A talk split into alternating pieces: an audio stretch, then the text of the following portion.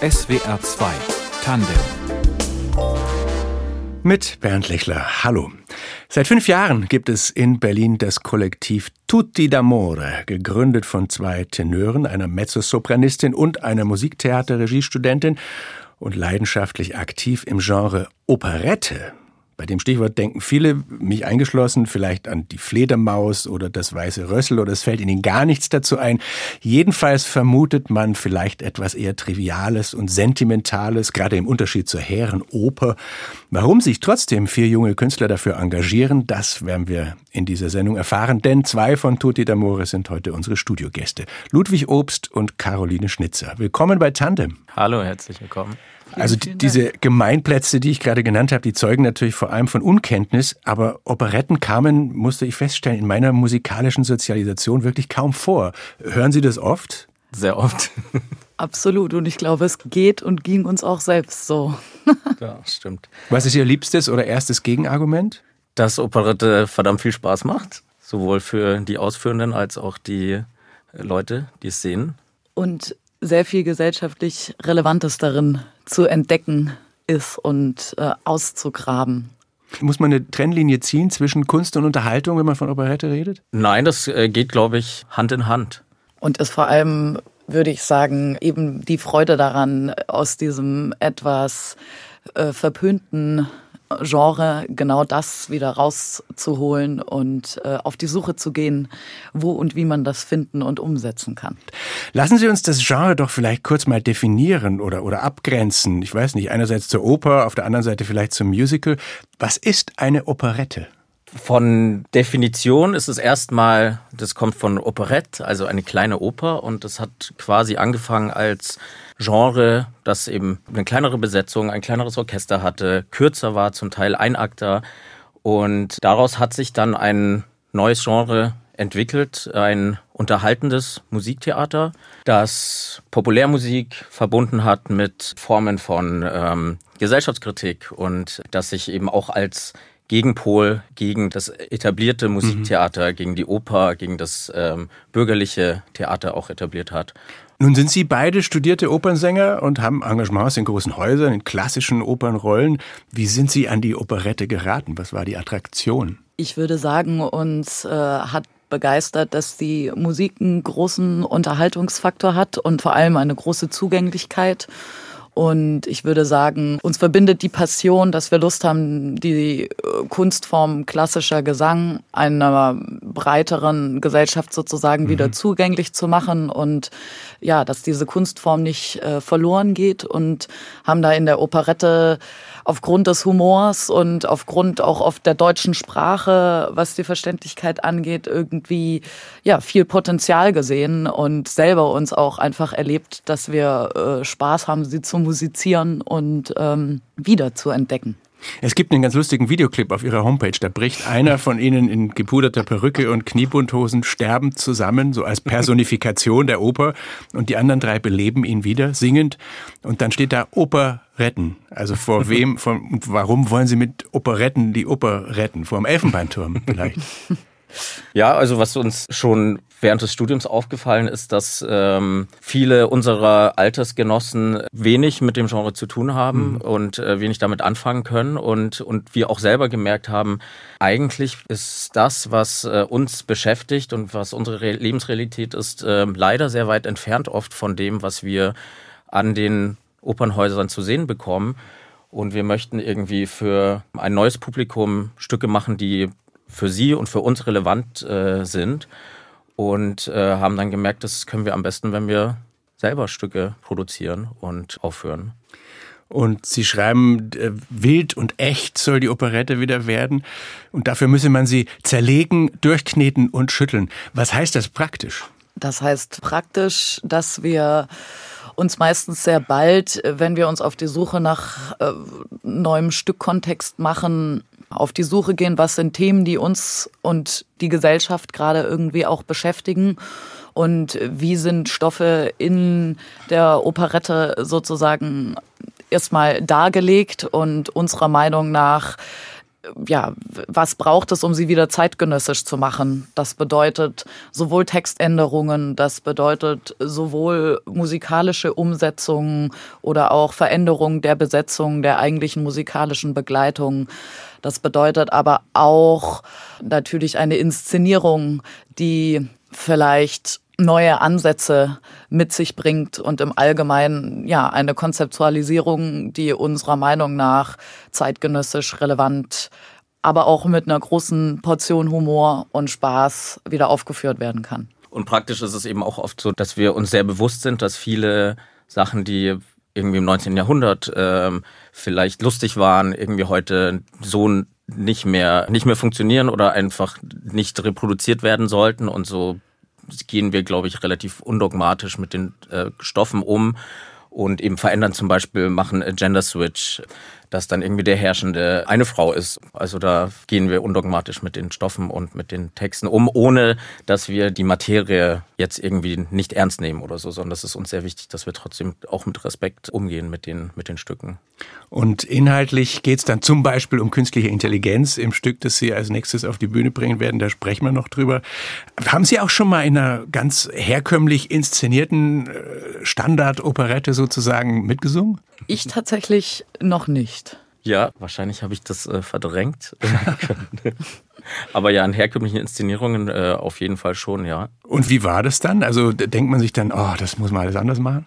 Manchmal denkt man sich das äh, tatsächlich, würde ich sagen, dass man auch merkt durch die Arbeit im eigenen Kollektiv und teilweise einfach auch sehr nah dran sein am Entwerfen eines Konzepts, was ja für SängerInnen jetzt auch nicht unbedingt der typische Aufgabenbereich ist, ähm, entwickelt man natürlich irgendwo auch eine eigene Haltung und eine eigene Meinung zu Dingen und knirscht manchmal schon ein bisschen mit den Zähnen, wenn man äh, dann in anderen Inszenierungen steckt und äh, eigentlich Bedürfnis hätte, bestimmte Dinge ja nicht mehr zu reproduzieren oder anders anzugehen. Haben Sie trotzdem äh, Stars aus diesem Operettenbereich? Das sind ja auch Jahrhunderte, die der umspannt. Also ob das jetzt Sänger oder Sängerinnen sind oder Komponisten die Sie selber inspirierend finden toll? Also der große Godfather of Operette ist selbstverständlich Jacques Offenbach. Mhm. Das ist, glaube ich, unser großes Idol, weil er quasi als Gründungsvater der Operette zu verstehen ist und äh, das Genre auch auf so einen Zenit gebracht hat, wie es danach niemand mehr geschafft hat. Kann man das irgendwie an was festmachen? Also außer, dass er sehr gut war und dass es erfunden hat, was war seine besondere Kunst? Was war so gut an seinen Sachen? Also was ich persönlich an Jacques Offenbach immer so faszinierend finde, ist, dass er in der Musik schon so viel Witz, aber gleichzeitig auch Kritik an den Herrschenden verpackt.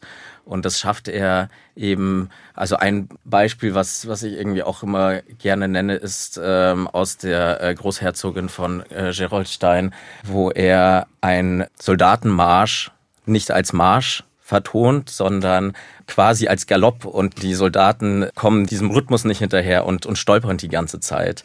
Und der Tenor versucht mit seiner Stimme eine Trompete nachzumachen. Und das ist eben eine Kritik am Militarismus und eine Kritik an wildem Kriegswahn und ähm, trotzdem eben mit so viel Witz, man kann dem gar nicht entfliehen, wenn man, wenn man das äh, sieht und hört. Also mehr Abgründigkeit, als man vielleicht denken möchte als Laie in der Operette. Trotzdem gibt's noch was dran zu entstauben und durch durchzukneten bei Tutti d'Amore. Wir besprechen gleich, wie das funktioniert. Aber dafür wollen wir jetzt mal was hören. Und zwar live hier aus dem Studio. Ludwig Obst singt über die Prärie von Rudolf Fremel. Vielleicht vorher, Herr Obst, noch ein Satz zu diesem Lied? Das Lied war eine Nummer aus einer Produktion von uns, äh, Tutti in Campagna, äh, mit der wir letzten Sommer mit einem umgebauten äh, alten Postbus durch Brandenburg getourt sind und dort unser Genre an die Leute auf dem Land gebracht haben. Und in dem Stück singt äh, die Ananas. Äh, ich war dort die, in diesem Stück die Ananas. Und das ist eine Nummer daraus. Die Ananas in Brandenburg. Was sonst? Hier kommt die Musik. Was dein Herz begehrt, findest du hier. Endlose sein Revier. Was sein Auge sieht, liebst du sofort. Ludwig Obst vom Ensemble Tutti d'Amore live in SWR 2 Tandem. Und dieses Lied gehörte eben zum Stück Tutti in Campagna, mit dem die vier letzten Sommer unterwegs waren. Frau Schnitzer, worum geht's da? Tutti in Campagna. Unser großes Motto ist ja Operette für alle. Und wir hatten große Lust, äh, aus Berlin raus und tatsächlich äh, nach Brandenburg rein, um dort mal wieder auf äh, dem Kirchplatz, auf dem mhm. Marktplatz, in der Autowerkstatt Operette eben für jeder Mann, Frau zu zeigen und haben uns überlegt, was zeigen wir aber da? Wir wollen jetzt nicht irgendwie die Städter sein, die aufs Land kommen. Und so ist letztendlich Tutti in Campagna entstanden, bei der drei äh, Großstadtcharaktere sozusagen eigentlich auf dem Weg nach Verona sind und aber in Brandenburg stranden und mit sich selbst und ihren beiden Kolleginnen im Bus sozusagen mit dieser Situation zurechtkommen müssen. Und da passieren mehrere Dinge, die dann so passieren, wenn man so mitten auf dem Land liegen bleibt. Und äh, letztendlich taucht dann die Ananas auf, die die beiden Gestrandeten in die Arme nimmt und ihnen davon erzählt, wie wunderbar es doch hier in Brandenburg und in der Prärie ist und dass sie nun im ja, im Ananas-Zauberland angekommen sind, wo die beiden dann sozusagen auch bleiben und mit der Ananas in die Weite gehen. Und das wahre Glück finden. Ja. Sehr schön. Aber die Musik, wenn ich das richtig verstehe, die ist schon da. Genau, die Musik war schon da. Also der Prozess hat so angefangen, dass wir ähm, erstmal geschaut haben, ganz banal, ähm, auf was haben wir denn eigentlich Lust, auf welche Musik und haben dann äh, gebrainstormt und dann hat äh, unsere wunderbare Regisseurin Anna Weber ähm, dann um diese Musik herum ein Text geschrieben und dieses Stück geschrieben und die Musik, also in anderen Produktionen haben wir auch unser eigenes äh, kleines Orchester und in der Produktion, weil wir eben klein bleiben mussten vom Personal, haben wir mit Maria Solberger, einer Komponistin aus Österreich, mit der wir auch schon öfters zusammengearbeitet haben, ähm, sie hat dort ähm, dann mit Ableton die Tracks produziert, äh, die dann eingespielt wurden und zum Teil auch live mitgespielt, ähm, auf die wir dann drauf gesungen haben. Das ist die technische Seite. Das heißt, Sie lassen sich die äh, Lieder eigens komponieren oder auch die Musik. Sie nehmen nicht alte Operettenlieder und krempeln die um. In dem Fall doch tatsächlich. Es war jetzt keine neu komponierte äh, Musik, sondern es gab aus Judita Freunde das Lebens ist lebenswert. Es gab Klassiker wie O Sole Mio, aber auch Hildegard Knef Songs oder ähm, aus Cabaret das Ananas-Duett. Dann aber auch zum Abschluss aus den drei alten Schachteln ein wunderbares Terzett, beziehungsweise ursprünglich ein Quintett von uns auf ein Terzett reduziert. ähm, aber die Produktion war neu. Es war eben kein Kammerorchester, das uns begleitet hat, sondern die Musik wurde vorproduziert und ähm, der Gesang dazu war live und es gab auch noch eine Sprecherstimme, die uns sozusagen gerade am Anfang durch die Prologe begleitet hat, um uns in einen Kontext zu setzen. Wie haben denn die Leute reagiert? Das Publikum, dem Sie die Operette nahebringen wollen? Ja, wir waren selbst freudig überrascht, äh, sehr divers. Also wir hatten auf dem einen Marktplatz äh, irgendwie die coolen äh, Teenage-Kids, die uns erstmal sehr skeptisch äh, beobachtet haben, als wir da aufgebaut haben und geprobt haben, die aber dann doch interessiert waren, weil es sowas halt dort noch nie gab und, äh, und dann auch bis zum Schluss der Aufführung geblieben sind. Genauso wie die Omis. Die, die Omis, die schon äh, eine gute Stunde davor in der prallen Sonne gewartet haben, bis es dann losgeht, äh, weil sie auch meinten, dass, äh, dass es einfach kein oder kaum kulturelles Angebot gibt und, und sie sich einfach freuen, dass, dass wir herkommen und etwas für sie machen und äh, da freie Eintritt Eintritt war, ähm, eben gab es auch äh, in dem Fall keine Barrieren und, äh, und das äh, ist, glaube ich, ganz gut angekommen. Das hat die Leute sehr erfreut. Ja, sind immer freudig überrascht, was denn dann alles auch so passiert.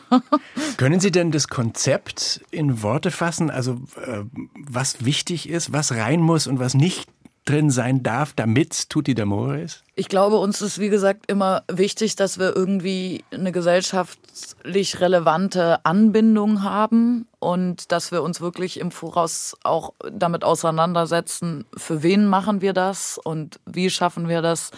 Und ich glaube, ja, der Witz und äh, der Spaß und der Unterhaltungsfaktor stehen schon auf jeden Fall an sehr hoher Stelle, ohne dass es aber platt werden soll und gleichzeitig natürlich einfach auch musikalisch eine große Bandbreite gezeigt wird von ja auch da unterhaltenen, aber schon auch auf jeden Fall berührenden Stellen im Verlauf des Abends. Ja, und was ich glaube, was, äh, Entschuldigung, Ja, was bitte. ich glaube, was das Steckenpferd von Tutti auch ist, dass es ähm, Interaktion mit dem Publikum gibt, dass es da keine Berührungsängste gibt, dass wir ins Publikum reingehen, dass das Publikum zum Teil mitmacht, mittanzt, mitsingt. Auch, dass wir die Operette queeren, dass es andere Geschlechterbilder gezeigt werden, dass wir eben raus aus dieser Heteronormativität, die unter anderem bei Offenbach eben auch schon äh, überwunden wurde, dass wir genau, dass wir das äh, mit reinnehmen und eben Geschlechterklischees überwinden. So wie Sie das beschreiben, also äh, unterhaltsam äh, bei trotzdem möglicher Wahrhaftigkeit oder Tiefgang oder Aktualität, würde ich sagen, ist wie gute Popmusik, oder? Die Operette. Ja, das war es ja quasi auch mal. Ja, und ich glaube, gerade auch deswegen suchen wir immer wieder auch so diesen Kontext, wo sie letztendlich herkommt. Ich meine, das war auch am Anfang was, was eher sozusagen im Hinterraum der Kneipe stattgefunden hat und was sehr Nahbares war und ja, wo man sich vielleicht auch nicht, also den Stoff schon ernst genommen hat, aber sich selbst vielleicht auch nicht so ernst. Und ich glaube, das ist was, was uns irgendwie sehr reizt und was uns manchmal so ein bisschen fehlt im institutionellen Kontext, dass man eben wieder sagt, okay, auch ran an die Leute. Wie auch mit der Popmusik, die halt natürlich eine andere Relevanz aktuell hat, wie, wie Oper, Operette und vielleicht auch klassische Musik im Allgemeinen, was nicht sein müsste. Ihre nächste Premiere ist am 17. November beim Monologfestival in Berlin. Da heißt das Stück Veronika und die Essenz der Menschheit. Das klingt schon mal ganz relevant. Worum geht's?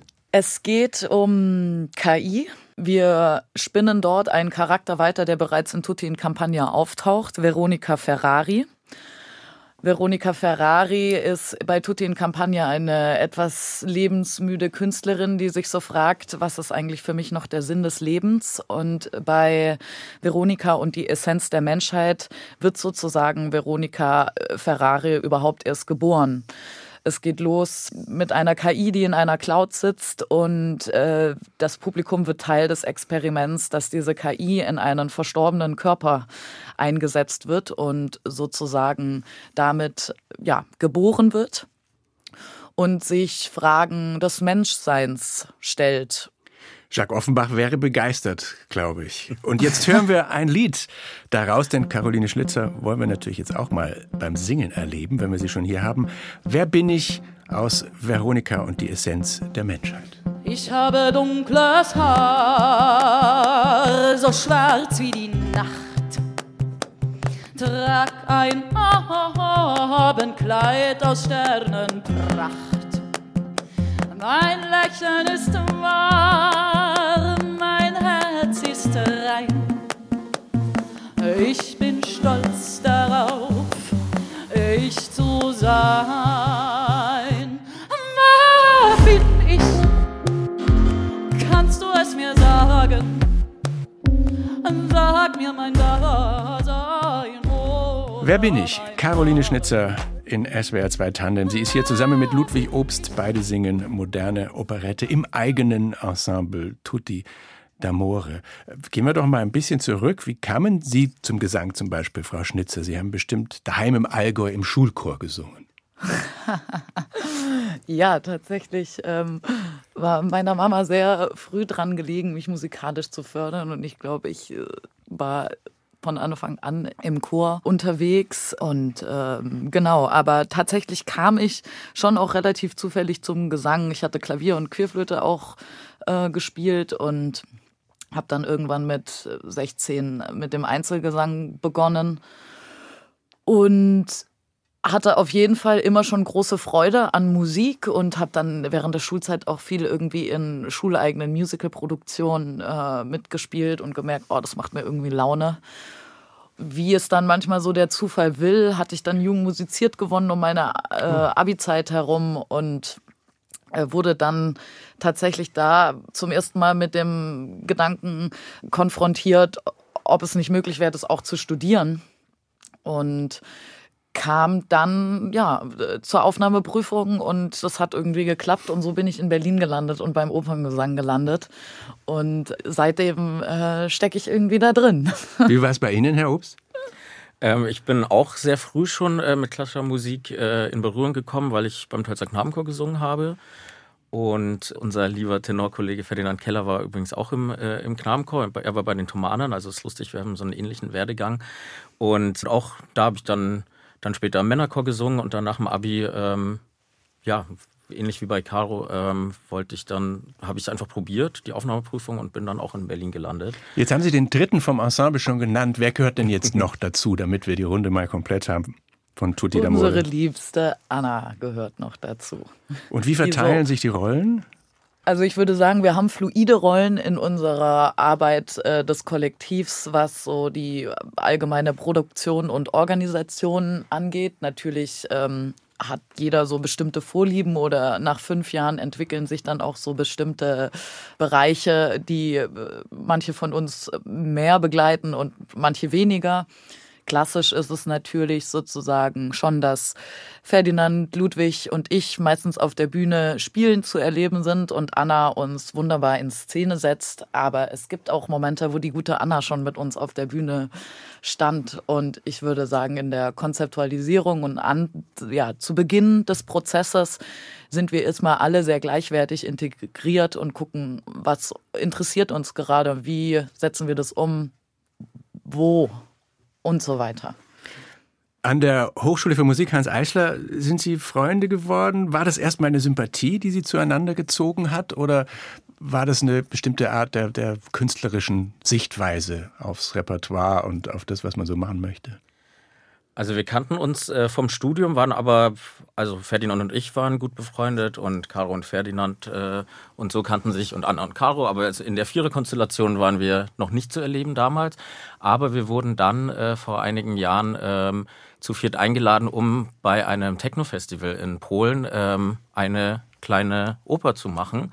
Und da haben wir dann zum ersten Mal zusammengearbeitet und gemerkt, ähm, dass wir erstens große Lust haben, zusammen was zu schaffen und äh, auch gemerkt haben, dass uns dieser ganz andere Kontext ähm, auch so interessiert, weil man einfach die die Reaktionen des Publikums so anders sind als das, was wir halt mhm. halt gewohnt sind aus dem klassischen Rahmen und haben dann gemerkt, okay, wir wollen ähm, unser Genre an ein junges, breiteres Publikum bringen und ähm, um Barrieren abzubauen, bringen wir sie einfach an Orte, die unsere Generation frequentiert. Das war der Barbier von Sevilla, ne? 2017 bei diesem Techno-Festival in Polen. Wie, wie müssen wir uns das vorstellen? Techno und Rossini?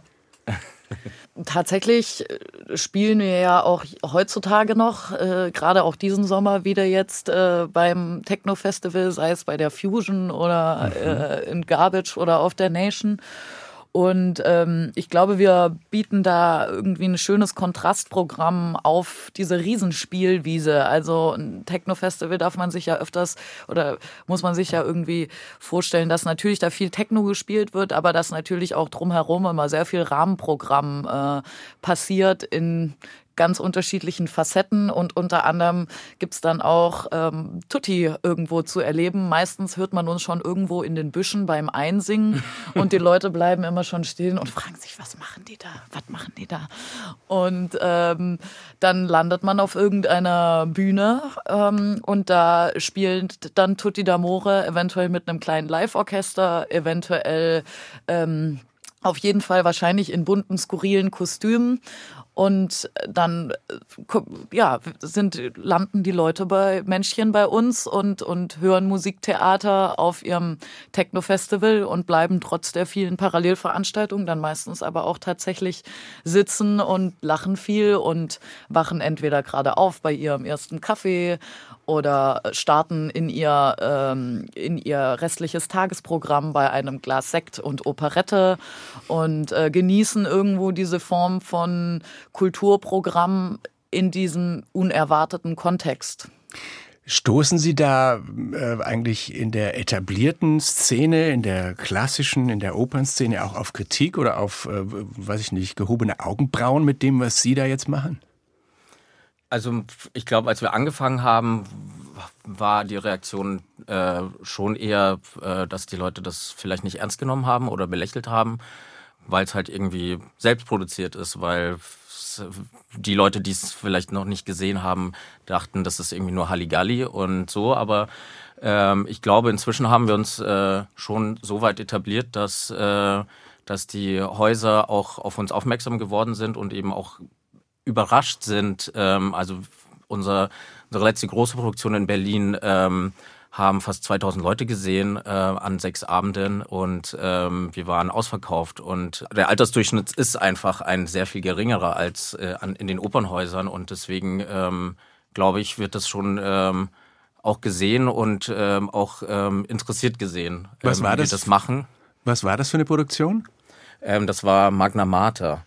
Ähm, ein, das war bis, unsere bisher größte Produktion äh, mit Chor, mit einem Orchester ähm, und ähm, auch anderen SängerInnen und genau. Verstehe. Also es ist nicht nur der umgebaute äh, Bus, sondern das geht auch richtig ins, ins große Haus. Und trotzdem stelle ich mir aber vor, es ist schon ein anderes Arbeiten, oder? Als wenn man bei einer ähm, Produktion ist, wie man sich die im klassischen Bereich vorstellt. Also machen Sie das auch, weil man da anders arbeiten kann?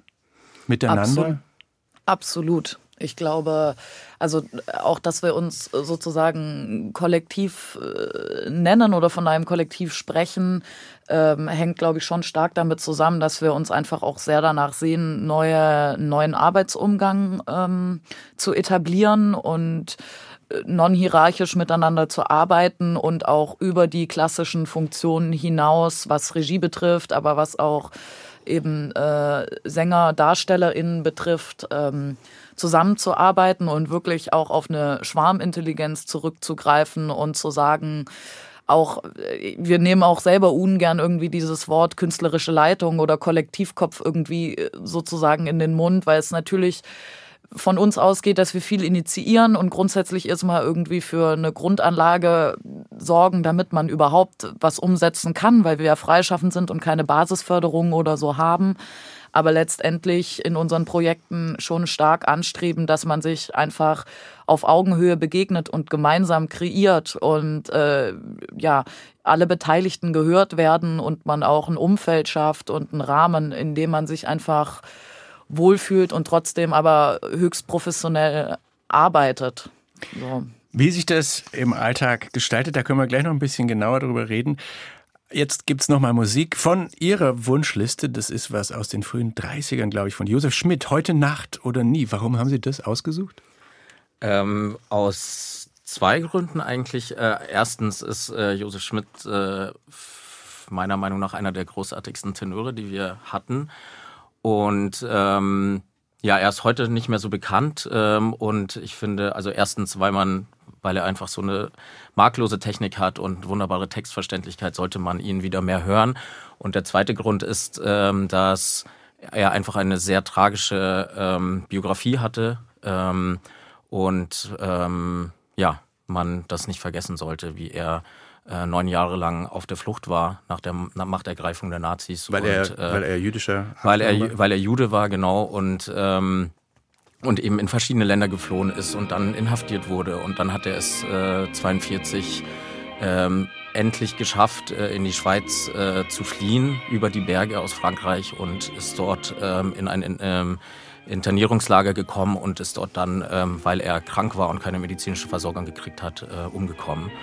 Und ähm, ja, Josef Schmidt, heute Nacht oder nie. Heute Nacht oder nie sollst du mir sagen,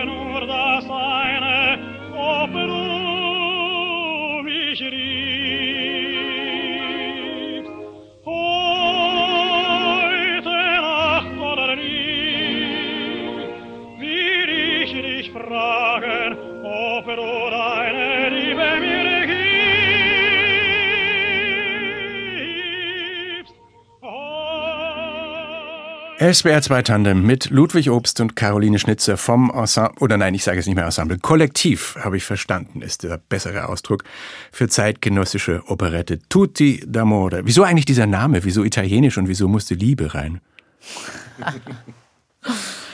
Also da könnte man jetzt sehr viel erzählen, um es kurz zu machen. Ja, bitte. Wir fingen an, äh, höchst professionellen Klamauk zu machen zusammen.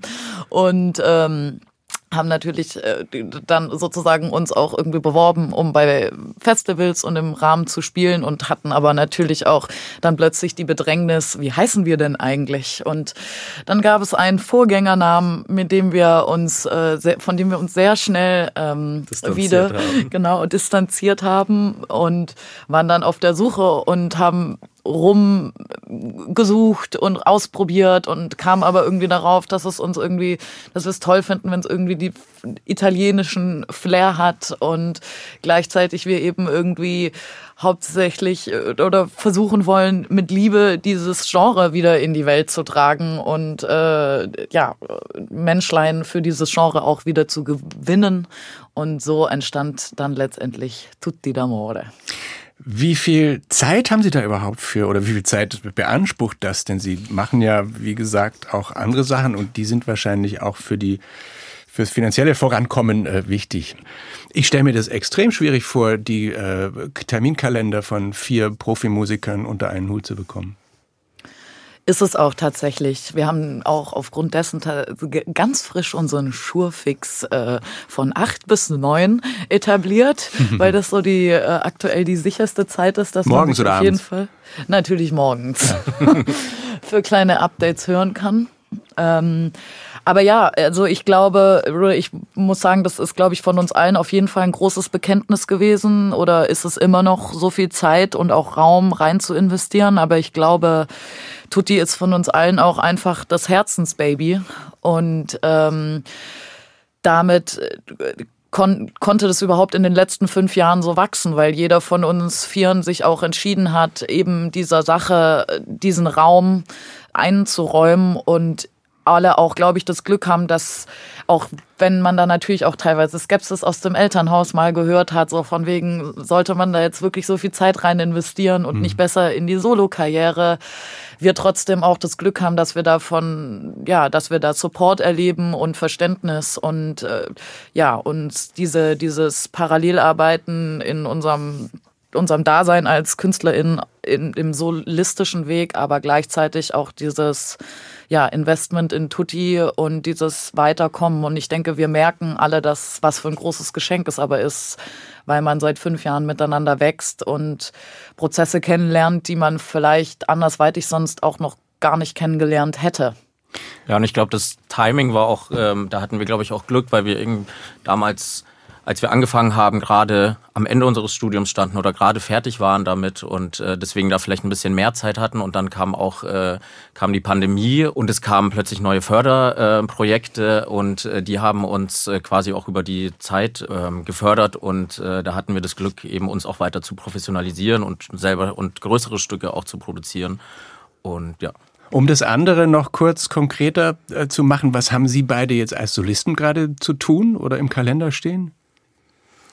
Also ich äh, gastiere gerade am Stadttheater in Ingolstadt äh, bei einer sehr interessanten Produktion, wo äh, ein äh, zeitgenössischer Text von äh, Thomas Köck über das Artensterben und den Klimawandel kombiniert wird mit einem ähm, Oratorium von Händel, Il Trionfo del Tempo e del Disinganno. Und genau, und da bin ich äh, die Zeit, Il Tempo. Und Frau Schnitzer? Ich komme gerade aus einer Zauberflöte in Brandenburg und äh, starte gerade parallel mit der erstmal noch im Kämmerlein Vorbereitung äh, Neukomposition von einem äh, Stück, das in der Neuköllner Oper am 7. Dezember Premiere haben wird. Und zwischendrin geht's eben noch in den Theaterdiscounter mit unserer Veronika. Am 17. November, wie gesagt, Monologfestival Berlin, Veronika und die Essenz der Menschheit. Wie könnte es denn dann weitergehen mit Tutti d'Amore? Sind Sie komplett oder gibt es auch den Traum, ein größeres Kollektiv oder Ensemble zu werden, zum Beispiel? Also ich glaube, äh, komplett ist man sozusagen äh, immer und auch nie, weil wir sozusagen so viele tolle Menschen um uns herum haben, die uns immer wieder unterstützen und die wir immer wieder gern dabei haben und wo wir hoffen, dass die Familie auch immer größer wird. Und ähm, auf der anderen Seite, ja, schätzen wir sehr, dass wir seit fünf Jahren auch irgendwie zu viert diese Arbeit miteinander machen und uns irgendwie so wertschätzen gelernt haben. Daher gibt's da kein komplett oder nicht komplett. Wir haben auch die Philosophie, dass wir sagen, jeder, der möchte und einmal mit Tutti gearbeitet hat, auch Teil von Tutti d'Amore ist Teil der Tutti Family, wie wir es immer nennen. Und eben wir haben Leute, mit denen wir auch immer wieder arbeiten, die jetzt ähm, nicht Teil des äh, in Anführungsstrichen Kollektivskopfs sind, äh, die wir sozusagen nicht äh, jede Woche bei den im Jour Fixes sehen, aber die sich auch immer wieder ähm, einbringen, ob musikalisch, künstlerisch ähm, oder organisatorisch. Ich denke, ein großer Traum von uns ist auf jeden Fall, vielleicht mal sogar ein kleines Tutti-Haus irgendwie zu haben, wo die ganze Familie rumspringt und äh, man, man, ja, vielleicht auch einen kleinen Spielplan oder so hat. Aber das steht auf jeden Fall auch noch in den Sternen und in, in weiter Zukunft. Und ja. Ich sehe es förmlich vor mir. Wie ist es eigentlich, ähm, äh, äh, um zuletzt vielleicht nochmal aufs Genre zu kommen, die Operette, damit haben wir ja auch angefangen. Sie sind wahrscheinlich jetzt nicht die allereinzigsten in Deutschland oder auf der Welt, die sich damit beschäftigen auf eine zeitgenössische Art und Weise. Hat das Genre eine Zukunft oder was hat's für eine Zukunft? Gibt es ein Comeback der Operette? Also ist natürlich immer schwer zu sagen, aber das ist natürlich unsere große Vision, das Comeback der Operette. Ich habe so das Gefühl, dass es in letzter Zeit auf jeden Fall schon wieder mehr auftaucht, auch vielleicht auch im Zuge der Renaissance der 20er, 30er Jahre, wo man ja auf jeden Fall viele Anschlusspunkte auch zur Operette finden kann, auch wenn sie da nochmal eine Wendung genommen hat. Ob sie jetzt wirklich wie die Popkultur nochmal einschlagen wird, das äh, werden wir wohl äh, noch erleben müssen, gucken müssen. Dann auf jeden Fall mal in diesem Sinne viel Erfolg der Tutti-Familie und der Operette. Danke, dass Sie in der Sendung waren. Vielen, Ja, vielen, Dank. für die Einladung. SWR 2 Tande mit Ludwig Obst und Caroline Schnitzer von Tutti d'Amore. Redaktion Martina Kögel, Musikauswahl Tristan Reiling und unsere Gäste Technik Marc Löffler und Annette Skschidwar. Ich bin Bernd Lechler. Tschüss.